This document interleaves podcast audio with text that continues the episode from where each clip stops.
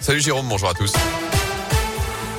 Et elle a une victime d'un gourou pendant des années. On vous en parlait il y a quelques jours sur Radio Scoop. Deux frères, Mathieu et Joseph Fer, viennent de porter plainte contre le chef d'une communauté religieuse de Malrevers, en Haute-Loire, de 7 à 13 ans. Ils disent avoir été victimes d'actes de torture. Joseph évoque même un viol lorsqu'il avait 11 ans. Et depuis, n'a pas oublié cette enfance passée dans cette colonie de 80 membres, désormais âgé de 31 ans. Il dit avoir pris conscience petit à petit de l'horreur Pendant des années, j'ai fait en sorte de masquer ça, de mettre tout ça de côté, de me de, me noyer dans diverses activités, qu'elles soient professionnelles ou non, euh, en faire en sorte en fait de ne absolument pas penser. Et en fait, à force d'extérioriser, et plus j'extériorisais, et plus je me rappelais, et plus je me disais, mais non, mais c'est pas vrai, il y a eu ci, il y a eu ça, il y a eu ça, il y a eu ça. Et au bout d'un moment, on se dit, mais, mais non, mais c'est une histoire de dingue, c'est pas possible. Euh, il ne peut pas laisser ça comme ça. Et vous pouvez retrouver le témoignage de Joseph sur radioscoop.com. À suivre également aujourd'hui lors des explications pour le patron des évêques de France, Monseigneur de Moulin-Beaufort, est reçu cet après-midi par le ministre de l'Intérieur Gérald Darmanin.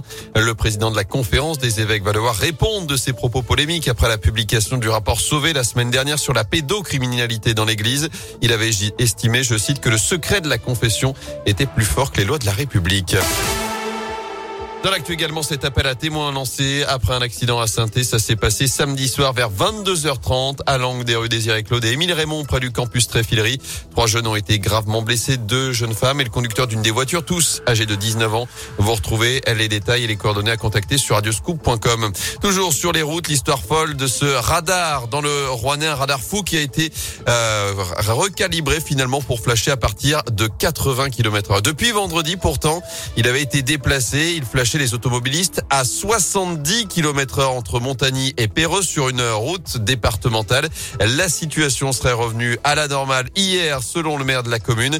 D'après le progrès, une demande a d'ailleurs été déposée pour que, ah, pour annuler, pardon, les amendes abusives auprès de l'agence nationale de traitement automatisé des infractions. Enfin, 1,53€, c'est en moyenne le prix du litre de gasoil en France, prix record qui vient d'être ah. atteint. C'est 10 centimes de plus qu'il y a un mois. Nouvel exemple de la flambée en ce moment des prix de l'énergie. La Commission européenne doit justement dévoiler demain une série de mesures temporaires pour y faire face. Elle va notamment inciter les États à baisser les taxes sur l'énergie et à redistribuer les bénéfices de la hausse des prix aux plus démunis. Le Tour de France est de retour à saint La prochaine édition passera bien par chez nous en 2022. Le tracé officiel sera dévoilé jeudi à Paris, mais plusieurs hôtels sont déjà bookés la nuit du 15 au 16 juillet. Ce sera donc la 24e fois de l'histoire que le Tour va s'arrêter à saint reste à savoir si ce sera pour une arrivée d'étape, un départ ou même les deux, comme c'était le cas en 2019. À l'époque, Julien Alaphilippe était même venu récupérer le maillot jaune lors de cette arrivée à saint Enfin, une nouvelle tête d'affiche pour l'Open international de Rouen. Après Richard Gasquet, c'est Benoît Père qui jouera au Scarabée de Riorges le mois prochain. Benoît Père, 32 ans, trois titres ATP à son palmarès, 50e mondial aujourd'hui. Je vous rappelle que la première édition du tournoi aura lieu du 8 au 14 novembre prochain.